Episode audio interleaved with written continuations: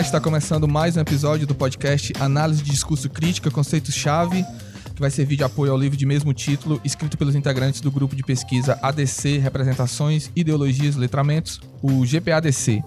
O tema desta edição será mudança discursiva e mudança social, e quem me acompanha nessa discussão é o Lucineu Irineu, que é doutor em Linguística pela UFC. Olá, pessoal. Olá, Felipe.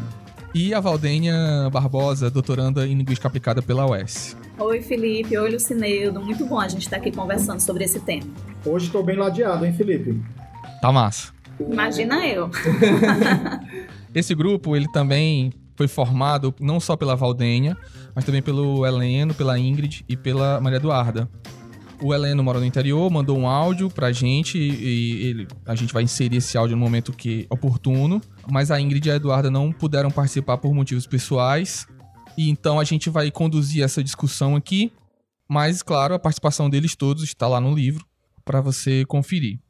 Então, para começar, eu queria pedir aqui a Valdênia para apresentar o grupo, né? Como é que vocês se reuniram para falar sobre esse tema e por que esse tema.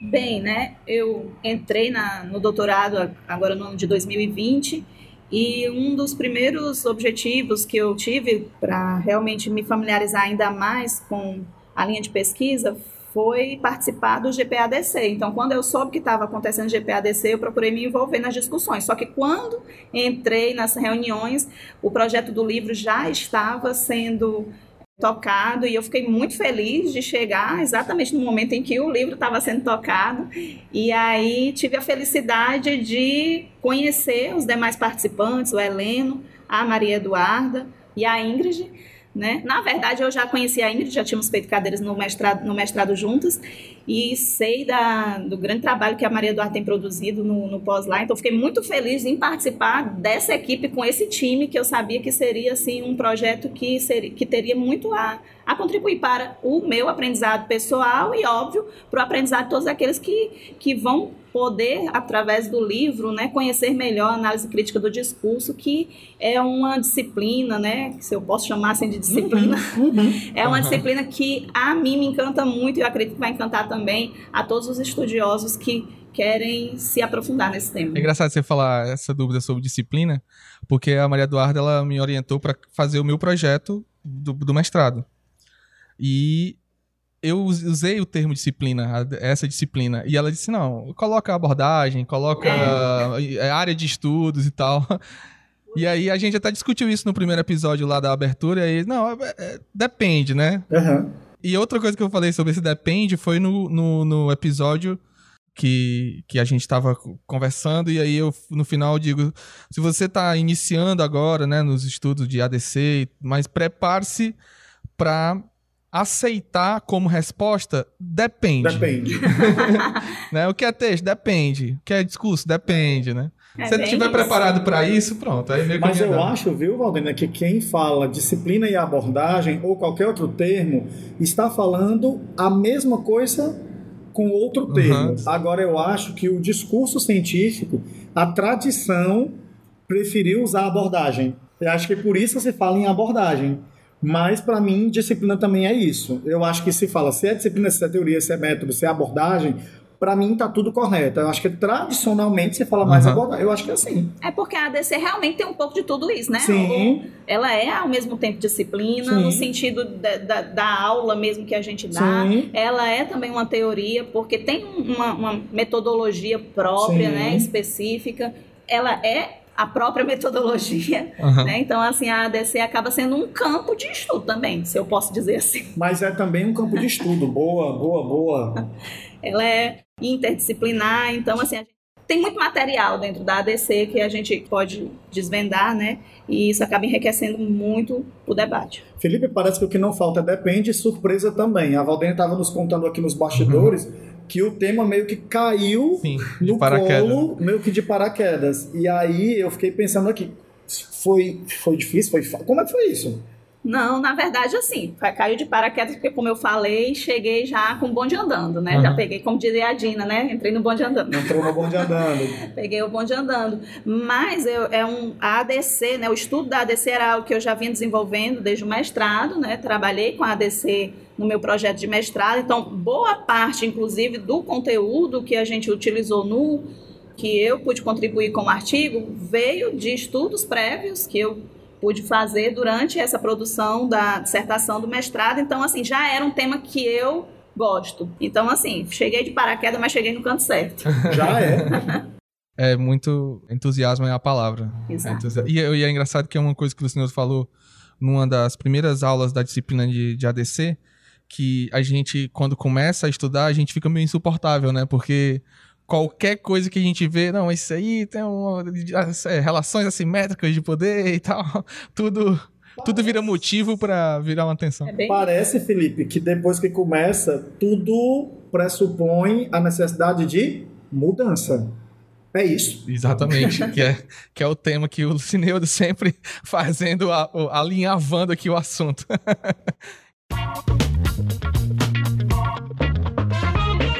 Então, é, Lucineudo, já aproveita aí que tá com a palavra, introduz aí o tema pra gente.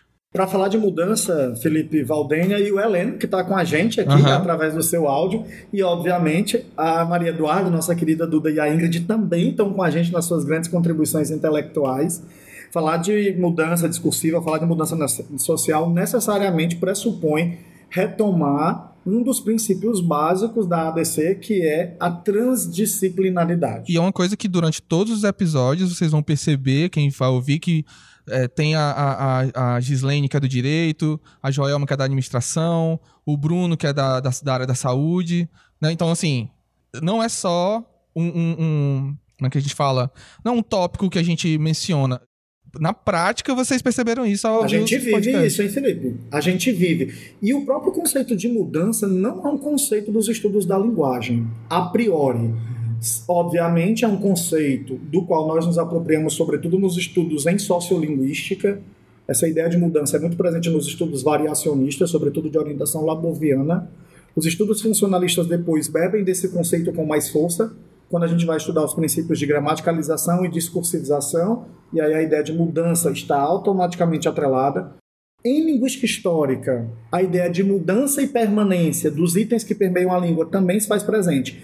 Mas, na essência, não é nem da sociolinguística, nem da linguística histórica que vem. Esse próprio conceito de mudança que a gente usa tem uma origem muito lá atrás nos estudos de filosofia e nos estudos de sociologia. Então, a própria nascença do termo já traz para nós um caráter totalmente transdisciplinar. E, obviamente, quando a gente fala em mudança discursiva e social, uma palavrinha que não pode faltar é a ideia de modernidade tardia. Essa definitivamente. É o meu calo, é o meu calo. É entender essa tardia. E aí, o que tem a ver modernidade toda modernidade é ou não é tardia, o que, que tem a ver com mudança? É que assim, ó, de uns tempos para cá, e necessariamente a gente não sabe desde quando Isso. é esse tempo, e essa é a, a grande sacada da parada, né? As coisas passaram a mudar numa velocidade que não é mais uma velocidade priorizada e determinada pela gente. Parece que a gente está sendo conduzido por alguns fatores externos que desembocam essas mudanças. E aí eu estou falando de mudanças corporais, estou falando de mudanças comportamentais, mas eu também estou falando de mudanças discursivas e de mudanças sociais. Essa é a modernidade tardia. Que estão ligadas, né? Essas Totalmente. mudanças discursivas e sociais a essas mudanças que você citou de outras naturezas, Perfeito. corporais e sociais e emocionais, todas a, elas passam pelo discurso, né? A Valdênia falou um negócio legal e aqui me lembrou agora que inclusive a ADC, a sua origem é em cima desse conceito, né? O grande pressuposto do nascedouro da ADC de Fairclough é esse. Mudanças sociais se refletem em mudanças discursivas e a existência de mudanças discursivas são indícios de mudanças sociais em andamento. Tudo isso nesse contexto da modernidade tardia. A gente se questiona muito o que é a modernidade, mas a gente sabe que a modernidade são os tempos de hoje. Mas a gente também pode estabelecer aí Felipe, Valdênia, Heleno, Duda, Ingrid, quem nos ouve, um marco. A gente pode dizer que a virada do século passado de 1800 para 1900 é o que, em geral, sobretudo na literatura, a gente tem entendido por modernidade, né? Eu sempre gosto de usar como grande referência aí o, o pré-modernismo, 1902, na literatura, né? É um marco cultural e histórico muito forte. E na nossa área, falar de modernidade tardia nada mais é do que fazer referência a esses tempos atuais sobre os quais as nossas pesquisas, a minha, a do Felipe, a da Valdênia, se voltam. Então, a modernidade tardia nada mais é do que esse conjunto de tempos atuais marcados por três características básicas, que são a égide do capitalismo, da produção. A gente vive em função de um modelo econômico que dita as regras. Vale lembrar que agora, no começo da pandemia, dia 17 de março, Isso. o conceito de capitalismo foi colocado à baila. Sete meses depois, oito meses depois da pandemia, ele mostrou que ele é atemporal e praticamente infraturável, que ele atravessa a modernidade tardia. Nós entramos, atravessamos a pandemia com o capitalismo mordendo o nosso calcanhar. E os bilionários e a... cada vez mais bilionários. Cada vez mais bilionários, e aquele pressupo, aquela hipótese lá do começo de que essa pausa obrigatória nos faria repensar os meios de consumo. Água abaixo, Felipe Valdeno. Então, parece mesmo, viu, que capitalismo é uma marca, o modo de produção capitalismo é esse que marca as lutas de classe, que diferencia oprimidos e opressores, marca a modernidade tardia. Outra é a sensação de desencaixe. Basta imaginar como grande exemplo do desencaixe que você que nos ouve neste exato momento tem a sensação de que nós estamos com você neste exato momento, nesse tempo e nesse espaço. Mas para você entender o que é o desencaixe, você não tem noção de onde estamos e de quando estamos neste exato momento em que estamos falando para você. O desencaixe de tempo e de espaço é uma característica dos tempos modernos. As redes sociais, o WhatsApp estão aí. Grava um áudio para você, que você vai ver um tempo depois, e a gente não tem mais nem a sensação de distância, parece que está todo mundo tão perto na tela do celular. Essa é a segunda característica. De um lado o capitalismo e o outro desencaixe para marcar a modernidade tardia. E a terceira grande característica é o que a gente chama de reflexividade, ou seja, essa capacidade que nós temos nos tempos atuais, ou seja, na modernidade tardia, de performatizar identidades. Felipe não é o Felipe. Parece que o Felipe está Felipe. A Valdênia não é a Valdênia, ela está a Valdênia. Porque neste exato momento nós conversamos com o Felipe, que está produtor, editor do podcast Análise do Discurso Crítica Conceitos Chaves. Mas daqui a pouco, uma outra identidade se sobrepõe discursiva e socialmente para a construção do Felipe Filho, do Felipe Companheiro, do Felipe Amigo. E assim a gente vai performatizando identidades nesse contexto capitalista com um senso de desencaixe. É isso que é a modernidade, né? Que é uma modernidade que atravessa inclusive as ordens do discurso. É ela que diz o que pode e o que não pode nesses mundos modernos, Felipe. Muito bem. Então, então, a partir desse reconhecimento desses aspectos elementares né, da modernidade tardia, Agora a gente vai passar pelos antecedentes, né, dessa mudança discursiva e social. Engraçado, né, Felipe? A gente estava conversando agora há pouco. A guisa de introdução que o conceito de modernidade tardia, tripartido entre capitalismo, desencaixe e identidade, parece que são a base desse pensamento sobre mudança social. E aí agora, para a gente entender um pouquinho melhor esse conceito que nós acabamos de introduzir para começo de conversa, eu queria retomar e dar voz a ninguém mais, ninguém menos do que Giddens, Anton Giddens, que é a quem nós nos reportamos sempre que a gente quer falar de modernidade tardia como sendo um conceito que está muito coladinho com o conceito de mudança discursiva e de mudança social. Por quê, né? Porque o capitalismo que a gente vive hoje mudou também. O capitalismo que a gente vive hoje não é aquele capitalismo de base, o capitalismo matriz, que suplantou um modelo econômico anterior, que era um modelo mais manufatural, que tinha outras características de produção e consumo de bens, para um modelo capitalista que lá atrás até se imaginava promissor, para se transformar nesse modelo capitalista que nós temos hoje.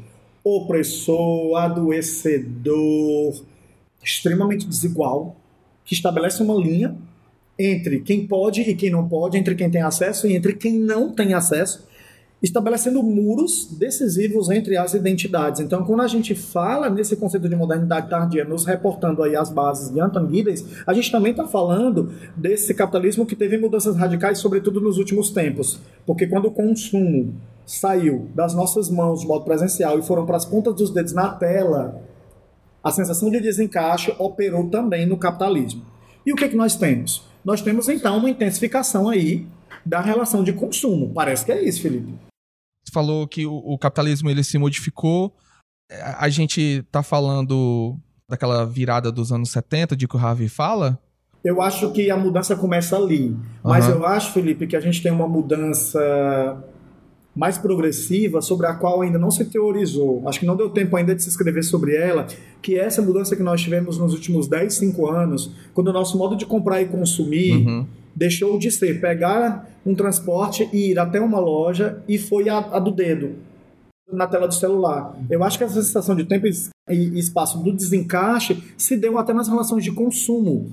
Porque hoje a gente, por exemplo, compra sem até ter consciência do volume de coisas que a gente compra. Sim. Daí a ideia do minimalismo como sendo um estilo de vida que está sendo adotado por algumas pessoas que vivenciaram traumaticamente a experiência do capitalismo. A, a, mudança, a mudança não é mais apenas na forma de produção, né? Mas é uma mudança também na forma de consumo Drástico. e na forma de, de acesso a esses produtos né, do capitalismo. Então, como, como o Lucineiro está falando, você imaginar que um produto que a gente consome aqui no Brasil, a maioria dos nossos produtos vem da China, né? E você pode comprar esse produto a partir apenas de uma tela, de um celular, e que qualquer pessoa pode fazer isso, mas assim não passa pela cabeça das pessoas como é que se dá esse processo de produção do produto, de entrega desse produto, que é onde se estabelecem exatamente essas relações desiguais das quais nós estamos falando, né? essas relações. Então, assim, pra, por que, que a gente compra da China e por que não a gente compra daqui? Por que, que, tá, por que, que o arroz está caro aqui uhum. hoje no Brasil? Porque o produtor brasileiro prefere vender o arroz ou o trigo para fora, porque o dólar está alto, né? Uhum. E isso daí implica em lucro.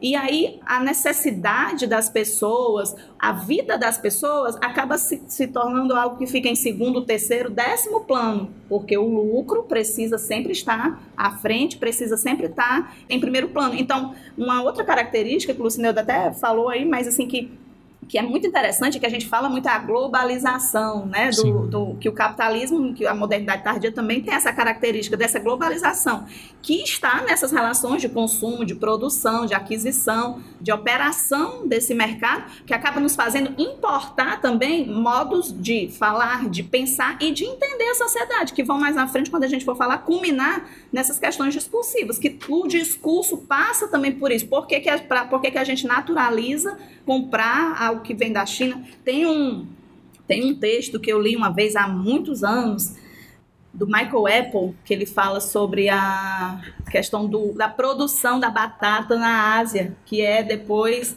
transformada nessa batata frita que a gente come nos, nos fast foods. E aí ele vai falar que essa batata produzida lá na Ásia, ela é produzida lá porque é mais barata, em países asiáticos, produzida lá um, um, um sistema de, de trabalho praticamente escravo, e que nós consumimos essa batata que vem de lá e não entendemos que ao consumir essa batata, nós estamos ajudando a intensificar a extrema pobreza dos cidadãos daqueles países. Então, assim, a gente, a, a gente não entende que aquilo que a gente está fazendo hoje, comprando, seja com o dedo, seja indo até a loja, isso tem uma influência direta sobre a vida de pessoas que nós não conhecemos, que nós não, não que não está no nosso radar. Né? E isso é a brutalidade do capitalismo do qual nós estamos falando. Então, assim, realmente vivemos é, um, um, um tempo, essa modernidade, essas mudanças se tornaram muito radicais muito sérias, muito severas e com consequências às vezes inalcançáveis para o nosso entendimento local, né? Localmente a gente não consegue alcançar a, a gravidade delas. Uhum. Tem dois comentários sobre tudo isso que vocês falaram. É, a primeira coisa sobre isso você falou que a gente não tem muita noção, porque é tudo tão imediato, né? Tá tudo na ponta do dedo. A gente não, não tem muita noção da materialidade da coisa mesmo, de onde ela é feita, como ela é distribuída, como é que chega. Por que, que o livro que você comprou na Amazon chegou amanhã? Qual é esse processo todo, né? E aí eu tava é, rolou essa questão da, da, da cédula nova de 200 reais, né? E houve todo um questionamento, né, e tudo mais. E aí eu cheguei à informação de que hoje 80% dos valores é, movimentados no mundo, eles não estão materializados em notas e moedas. 80%. É só porque a gente acredita nesse valor. É uma, é uma coisa muito. Na verdade, com o Pix, né? A gente vai deixar de ver uhum. dinheiro, né? Na verdade, com essa criação do Pix, que me parece ser também mais uma forma de coletar dados, né? Ah, CPFs. Claro. Mas não vamos mais ver dinheiro. Então, assim, a necessidade até da cédula, né? uhum. né? Tá, tá meio que sumindo. As, as próprias agências bancárias uhum. não existem mais, agora é tudo virtual. Exatamente. E eles fazem de tudo para você não falar com ninguém, né? E a, o, outro, o outro ponto sobre essa questão do, de a gente comprar uma coisa aqui que influencia na vida do, da criança lá em Bangladesh, né? Ou na China, ou sei lá, no Vietnã. O próprio discurso que a gente tem, um discurso aqui no Brasil, nos Estados Unidos, hoje, né? Outubro de, de 2020. Provavelmente nos Estados Unidos isso vai mudar a partir de novembro, né? Não a partir de novembro, mas a partir do depois da eleição, né? O cara que twitta do iPhone dizendo algo contra a China, não vou tomar a vacina chinesa. É tipo, o tamanho dessa contradição, né? Já que as peças, praticamente todas, a montagem do iPhone tá sendo lá, né? E aí é o... o é, vale o, é, é, só não vale a vacina. O desencaixe, né? Essa frase, essa enunciação, não vou tomar vacina, está inserida num quadro de enunciação marcado pelo desencaixe. Exato. Eu não sei não tenho consciência, eu não estou monitorado para saber que eu estou usando um produto oriental para fazer uma crítica ao modo de produção oriental. E a própria vacina inglesa de Oxford, né, que é a, junto com essa da, da, da Sinovac, é a mais promissora, os insumos para se produzir essa vacina também vêm de, da China. Então, vai continuar. Se você for parar para pensar, você não vai usar nada, porque tudo vai passar por algum lugar que ideologicamente você não está alinhado. Em algum momento, né? né? É isso aí. Só para registrar, né, esse, esse texto que eu falei das batatas, é um texto bem interessante, o nome dele é Consumindo o Outro. Eu acho que é um texto que vale a pena ler, do Michael W. Apple, que é um pesquisador da educação. E quando você terminar de ler esse, esse texto da, do, do Apple, assista ao filme Comida S.A., e aí, se você não virar vegano, depois de ver, ver esse filme, você é uma pessoa que nem eu. Eu sou o Felipe, né? Eu acho que quem está nos ouvindo deve estar tá perguntando, Felipe, o que que esse monte de coisa que mais parece tem a ver com mudança. geopolítica, Não. debate sobre sociologia tem a ver com a nossa área. É que as nossas pesquisas se debruçam sobre fenômenos de linguagem que se produzem nesse contexto temporal e nesse contexto espacial. É sobre esse égide que nos interessa compreender o que é a mudança discursiva. Uhum. Já que o, o Lucineudo introduziu, né, fez esse, esse preâmbulo todo, agora eu pedi para Valdenha falar de fato o que é a mudança discursiva, discorrer sobre a mudança discursiva. O que é? Você tá pedindo muito. Assim, Não, é. Né? E quem, tá, quem chegou. O Felipe quem chegou, hoje tá malvado. Quem chegou até aqui sabe que não tem o que é e o que não é na ADC, né? Depende. Então, depende, depende, né? Então, vai lá. O, que, o, o, o máximo que você pode juntar desse conceito que é tão fluido como todos os outros. Tá bom, vou tentar aqui, viu, Felipe? Aí atender, atender esse seu pedido aí. Mas assim, acho que uma coisa que é bem importante ressaltar, e já foi dita aqui pelo Lucineudo, é que a ADC né, é uma ciência social crítica, ela está dentro desse contexto das ciências sociais. É uma ciência que estuda ciência, né? Mas eu aqui é, é disciplina, é ciência, uhum. é teoria, né? Mas assim se preocupa com as questões de linguagem, mas dentro de um contexto social, dentro da de como aquilo realmente interfere na vida das pessoas. A ADC ela não está preocupada apenas com o texto frio, vamos dizer assim, né? Com aquela coisa recortada e faz a autópsia lá do texto. Uhum. Não se trata disso. Até porque, na essência, a ADC ela é essa crítica, a análise de discurso crítica, esse nome crítica, eu, eu gosto muito de falar isso, né? Tem a ver com o caráter emancipatório da ADC tem a ver com esse caráter da ADC de engajamento. Ela não se preocupa apenas em analisar por analisar, em perceber por perceber as questões que estão ali dentro do discurso, mas em perceber e analisar para que essa percepção e essa análise possam promover mudança, possam promover uma mudança na, na vida das pessoas, uma mudança social de forma realmente a transformar para melhor, a gente espera, né? A transformar a sociedade como um todo. Então, assim, a gente se preocupa em observar problemas sociais de cunho linguístico que passam ali por serem linguísticos, né, passam ali pelas questões do discurso e que analisando esse discurso a gente possa perceber de que forma a gente pode propor, a gente pode perceber formas de que esse discurso seja modificado e assim também possa promover transformação, mudança na vida e na sociedade, mudança social, aquilo que a gente está chamando aqui de mudança social. Isso porque a ADC ela parte de uma concepção de que o poder é uma capacidade de controlar as ordens do discurso, ou pelo menos o poder passa por essa capacidade. O poder tem a ver com essa capacidade de controlar as ordens do discurso. E de que poder nós estamos falando? Desse poder de controlar o curso das coisas, desse poder de controlar o, o, o porquê que a gente acha natural determinadas coisas e não natural outras coisas. Por que, a gente considera que é normal a história do, do consumir né, o produto da China, quando eu estou falando de iPhone, não é normal consumir produto da China quando eu estou falando de vacina, né? Há um discurso sobre isso que é um discurso de poder sobre as hum. pessoas, né? Que influencia, que exerce poder sobre as pessoas. Então, assim, controlar as ordens do discurso é ter poder. E a ADC entende que buscar desnaturalizar as crenças que servem de suporte né, a essas estruturas de poder, buscar desnaturalizar, buscar perceber as ferramentas, as formas de uso né, do, do discurso para a manutenção desse poder é algo que pode ajudar nesse processo de mudança social.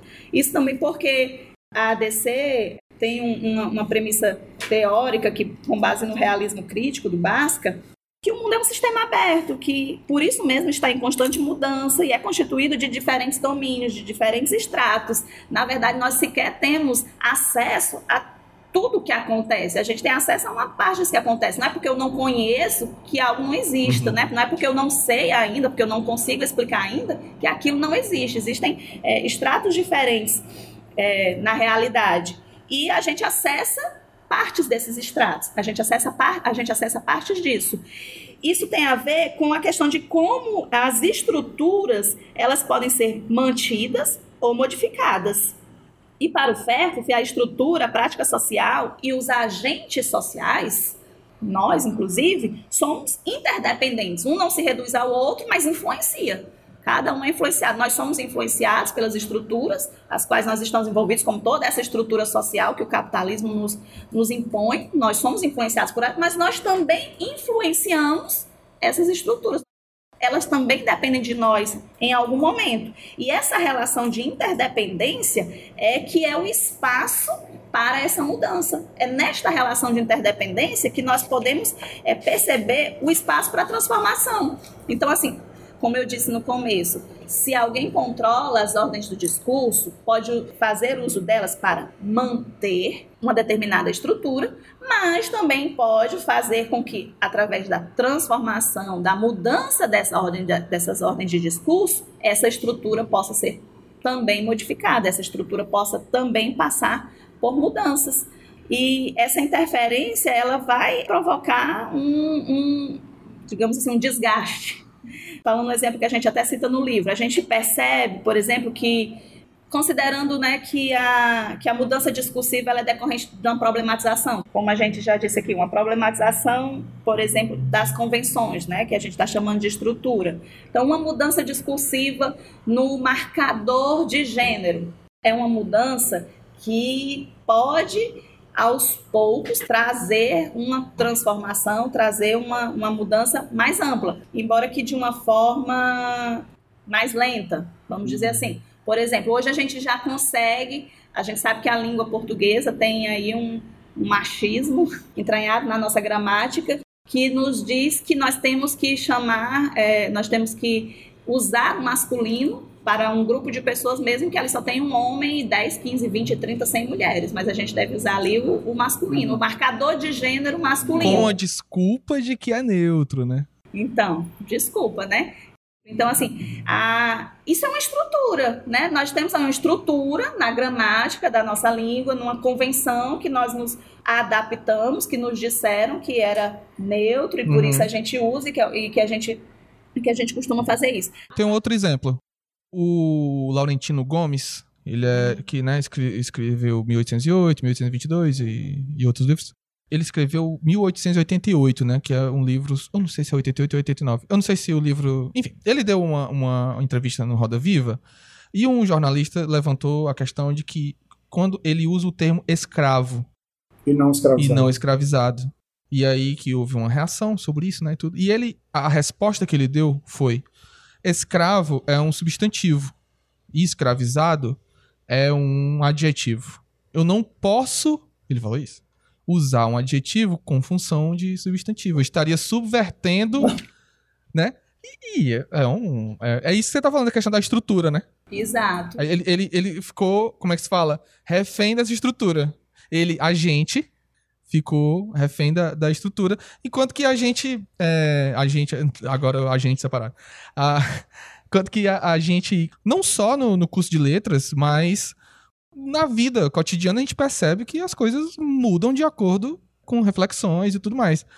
E me fiquei realmente chocado, assim, como um historiador. Chega aquela reflexão. Chega aquela reflexão. E mantém. E mantém. Né? Porque a estrutura, de alguma forma, ela está em, em tudo e em todos, uhum, né? Assim, uhum. ela, ela, ela, nos, ela nos atinge de forma tanto é que um dos objetivos da ADC é desnaturalizar hum. isso, né? Às vezes a gente tem a ideia também de que a pessoa, porque estudou, porque foi à faculdade e tudo, é, ela já está ela tá imune a essas questões ideológicas. Isso uhum. não é verdade, porque a ideologia ela está tão entranhada, a ideologia ela está tão naturalizada na, no, na nossa vida, que se a gente não tiver cuidado, né, a gente não, não consegue visualizar, perceber assim de cara não. Tanto é que é um trabalho de análise. Sim. Senão a gente não teria tanta dificuldade em fazer os, os, os nossos projetos e analisar criticamente para encontrar, para perceber, para de alguma forma desvelar né, esses aspectos ideológicos que, por serem é, estruturantes, por estarem ali né, enraizados na estrutura do nosso sistema social, acabam passando por normais, acabam passando por invencíveis ou algo do qual a gente não possa é, escapar. De fato, não é fácil, mas eu acredito exatamente no trabalho da análise como uma forma de, principalmente de conhecimento, que possibilita uma reflexão, né? Que possibilita uma reflexão sobre situações das quais a gente às vezes passa sem refletir. Sem a análise não refletiríamos, Exato. né? Eu estava aqui te ouvindo, Valdenir, me perguntando se hoje as coisas avançam em grande medida um pouco mais rápido, talvez porque hoje eu tenho mais gente impulsionando e questionando a estrutura do que há 50 anos, quando nossos pais tinham a nossa idade e a gente tinha menos pessoas questionando a estrutura. A gente tinha poucos líderes, em geral os religiosos, ditando quais eram as convenções sociais. Será que é mais ou menos isso? Hoje as coisas mudam mais rápido porque a gente tem mais gente opinando e também porque os canais de, é... de, opinião se multiplicaram. Será que, na verdade, havia esse grupo de pessoas, mas que não havia a possibilidade desse grupo se comunicar? Sim. É, eu, eu acho mais por aí, Boa. viu, Felipe? Eu acho que gente Boa. questionando a estrutura, eu acho que sempre teve, porque a gente, uhum. na literatura e da filosofia, na história, Sim. a gente vê, né? Muita coisa escrita, mas o acesso a todas essas reflexões, a todos esses pensamentos era bem mais limitado, era bem uhum. mais difícil. Então tinha um grupinho aqui nos Estados Unidos, outro grupo lá na Inglaterra, outro grupo lá na Rússia, lá na Suíça, né, fazendo, mas assim, a ligação, a conexão entre esses grupos era mais era mais limitada, era mais difícil. E hoje é imediata, hoje dia, né? É, imediato. É, é, bem mais acelerada, bem mais fácil. Então, a difusão destas, destas reflexões, eu acho que elas são. É, ela, ela, é potencializada. Sem dúvida. Sem dúvida, Sem é dúvida. verdade. Então, para a gente caminhar para encerrar esse, esse, esse tópico sobre a mudança discursiva, é importante a gente ter em mente que o discurso é um modo de ação historicamente situado, como o Ferro fala, e que a mudança discursiva decorre da problematização dessas convenções, a problematização dessas estruturas, né, a problematização dessas questões que estão enraizadas. E que quando nós conseguimos perceber isso e de alguma forma é, trazer novas ordens de discurso, promover novas formas de discurso dentro da estrutura social, dentro do momento histórico no qual nós estamos, nós estamos vivendo, essas mudanças elas terão efeitos cumulativos, essas mudanças discursivas terão efeitos cumulativos nas interações sociais, nas práticas sociais das quais nós fazemos parte, que acarretarão em mudanças efetivamente na sociedade, né? Em mudanças sociais, mudanças de comportamento, mudanças de pensamento, mudanças de, de vida. E aí eu fico me perguntando, Felipe, sobre o que é de fato mudança social, que é um conceito tão fluido, né? Que escorrega tanto. Eu acho que sobre isso o Heleno tem mais do que nos dizer. Exatamente. O Heleno não pôde participar com a gente porque ele, ele mora no interior, porém ele mandou um áudio fazendo um, um, um apanhado geral sobre a mudança social. Vamos ouvi-lo. Olá pessoal, sou o Heleno, vou tentar falar um pouquinho nessa parte final da discussão do nosso capítulo, né, de mudança discursiva e mudança social. Essa parte final que tem como tópico o título Mudança Social. Falar sobre mudança social é falar sobre a grande tese que é postulada pelo Fairclough. Né? Não é à toa que o próprio título da obra em que a gente se baseia é Discurso e Mudança Social.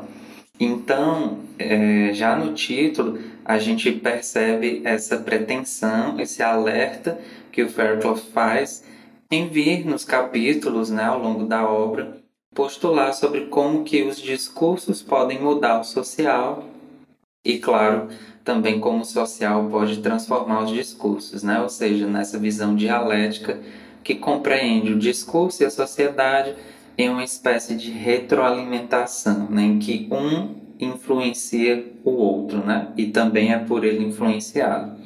Então, dessa forma, o Fairclough passa a pensar em como que a questão da mudança poderia atuar nessa configuração, né, e é com esse intuito que ele começa a discutir é, no capítulo 7 dessa obra, né, Discurso e Mudança Social, sobre como que a, a mudança em progresso nas ordens de discurso, ou seja, nesses mecanismos que restringem o que a gente enuncia, né, e que em um momento posterior ele viria a postular que essas ordens de discurso são constituídas por gêneros, discursos e estilos. Então, o enfoque né, né nessas tendências que ele vai postular é, segundo ele, algo possível e que viria a propiciar a, a identificação de alguns padrões dessas mudanças. Né? E aí ele vai postular três conceitos: a democratização, a comodificação e a tecnologização. Né? Então vamos tentar entender cada um deles a seguir. É, a primeira tendência seria a democratização. Né? Segundo Fairclough, ela seria é uma espécie de retirada de desigualdades e assimetrias dos direitos, das obrigações e do prestígio discursivo e linguístico dos grupos de pessoas, né? Então a gente percebe que essas desigualdades e assimetrias que são tão caras aos estudos em análise de discurso crítico vão ser é, uma espécie de alvo, né? Nesse sentido em que o Fairclough trata da democratização, né?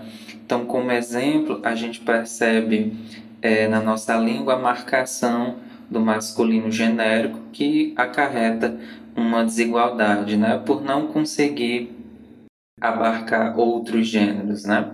Então, nessa tentativa de reverter tal problema é que tem havido essas inclusões de termos, é, no caso de termos femininos, né? Mas apesar de que isso também não resolve muita coisa, porque aí a gente teria um binarismo, né? E para tentar reverter isso, a gente tem uma inclusão de letras, né? Como o arroba ou a letra E, para tentar causar essa inclusão né, de, de gêneros, por exemplo. Né? Então é justamente nesse sentido que o discurso se democratiza, a partir dessa retirada de assimetrias de direitos. A segunda tendência que é apontada pelo Fairclough seria a comodificação, né? O que, que seria esse termo? Bem, nesse conceito a gente tem aí um, um processo pelo qual os domínios, as instituições sociais que não tenham o propósito de produzir mercadorias, né, nesse sentido de venda, elas passam a ser definidas nesse sentido, né, em termos de produção, de distribuição e de consumo de mercadorias.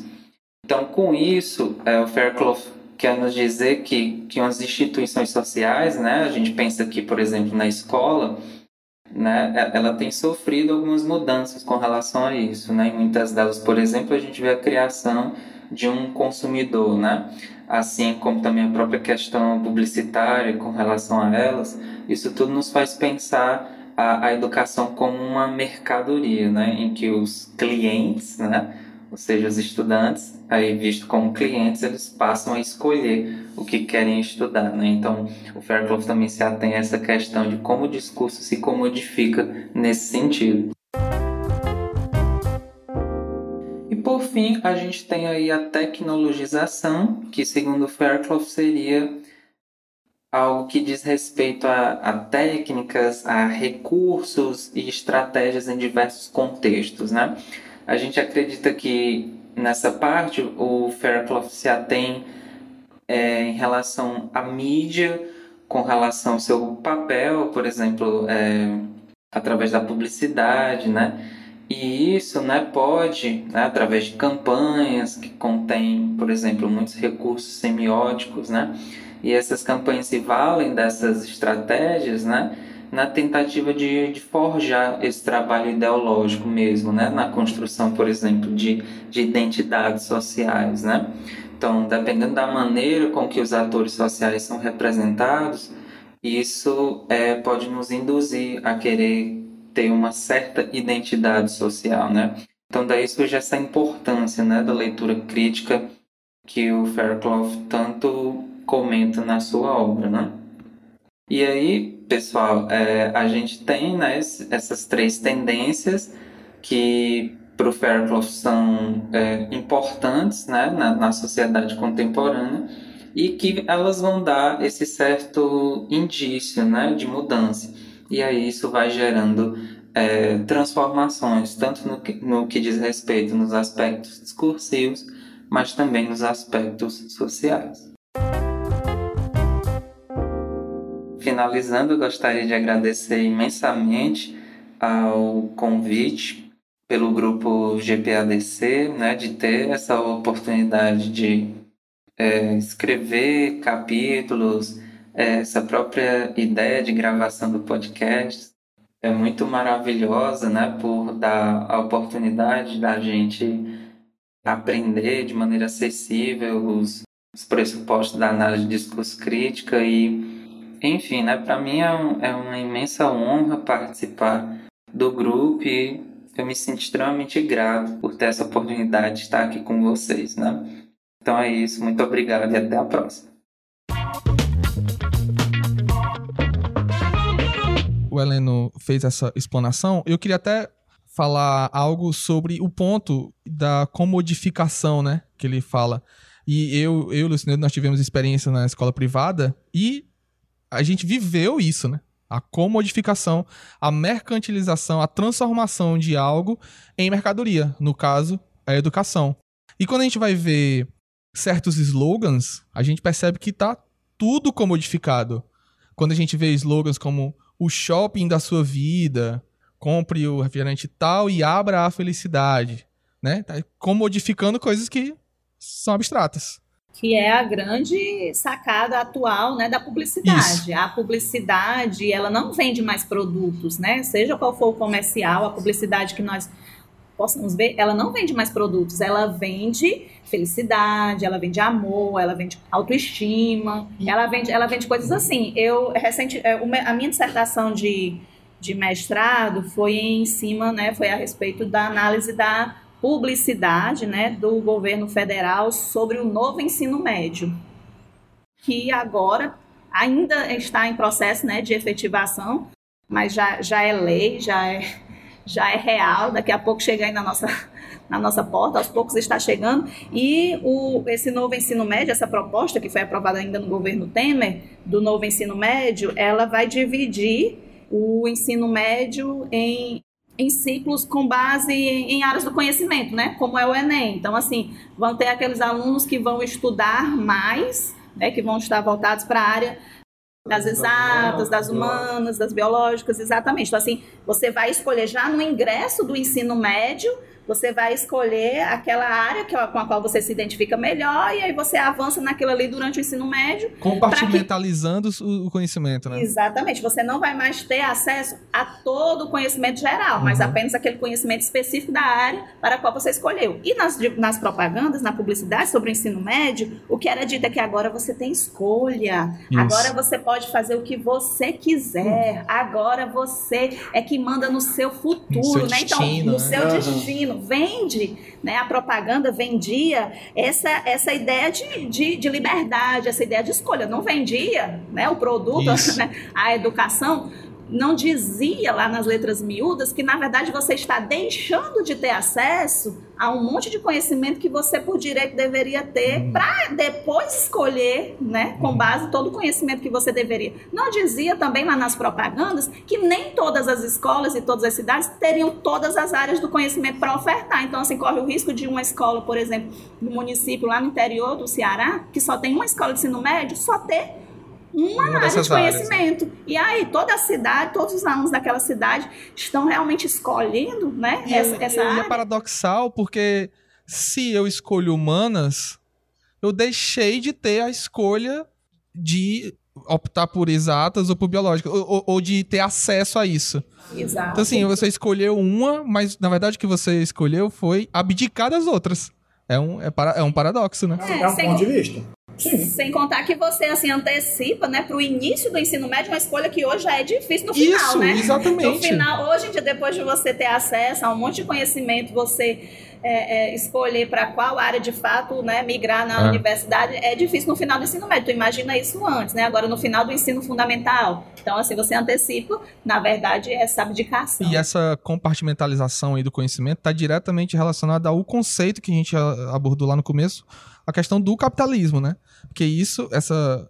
É, é como se fosse uma produção em série mesmo, fordista. Exato. Na verdade, né? também tem a ver com essa questão da qualificação profissional em nível médio para já preparar essa pessoa para o mercado de Pro trabalho, mercado né, sem que ela necessite ir para a universidade. Porque também tem o ensino técnico. Entre essa, além, uhum. você pode optar por uma das áreas do conhecimento, nesse novo ensino médio, ou ensino técnico. A gente tinha uma piada no laboratório de redação que a gente dizia que o aluno ia chegar e dizia assim, professor, eu tô com uma dúvida aqui de pontuação. Ele, não, não cuide de pontuação, só cuide de regência nominal. pontuação é com aquele professor ali, de tão compartimentalizado que o conhecimento tá, né? Hiper especializado, eu só cuido de pontuação. E especialmente vírgula. Ponto e vírgula já não é mais comigo. A gente está caminhando para isso. Exatamente. Significa dizer, então, que a mudança social pode ser para o bem ou para o mal. Exatamente. Ela somente está, não significa que para o bem ou para o mal. Perfeito.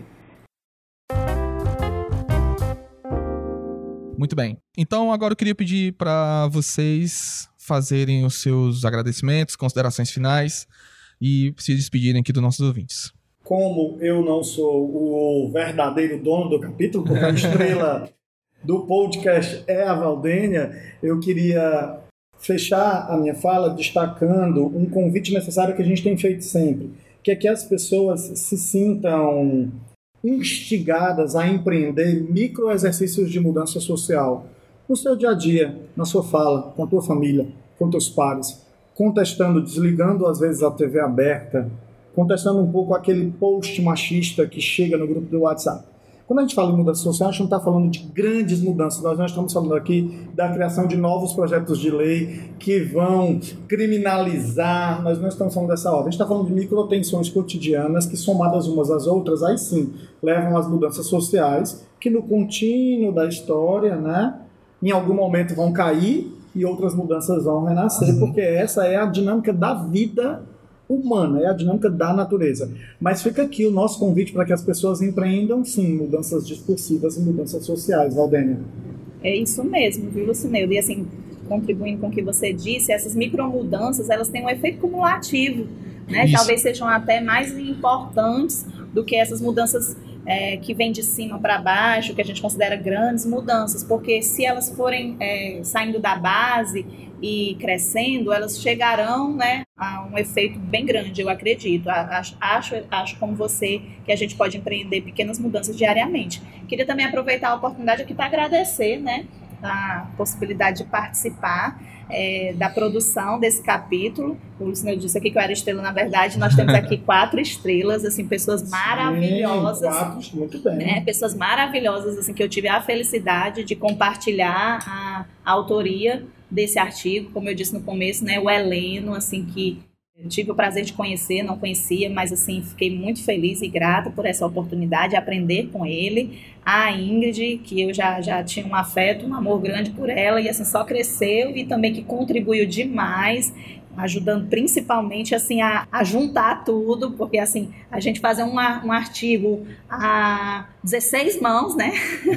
É, é 16 mesmo, contei certo. É que é tanta gente, quando passa pelo revisor, o parecerista dá quase isso. É um bocado Os quatro autores, mais o orientador, mais o coordenador, mais o parecerista, é, mais o revisor. É um monte de gente. Dá no mínimo 16 mãos.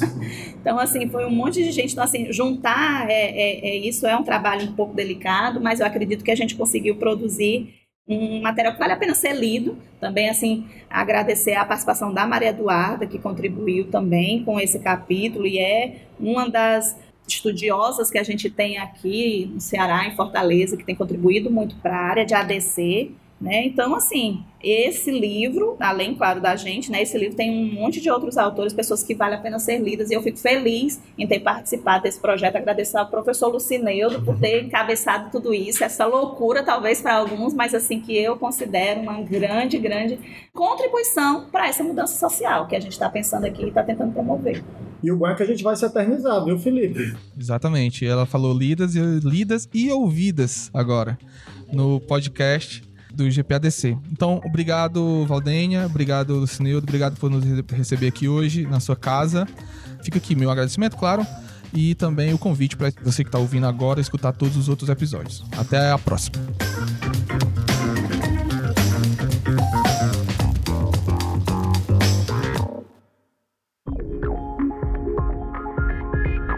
Este podcast é uma realização do grupo de pesquisa Análise de Discurso Crítica Representações, Ideologias e Letramentos, o GPADC, da Universidade Estadual do Ceará, e produzido pela Etc. Podcasts Acadêmicos em parceria com a 20 a 20 produtora.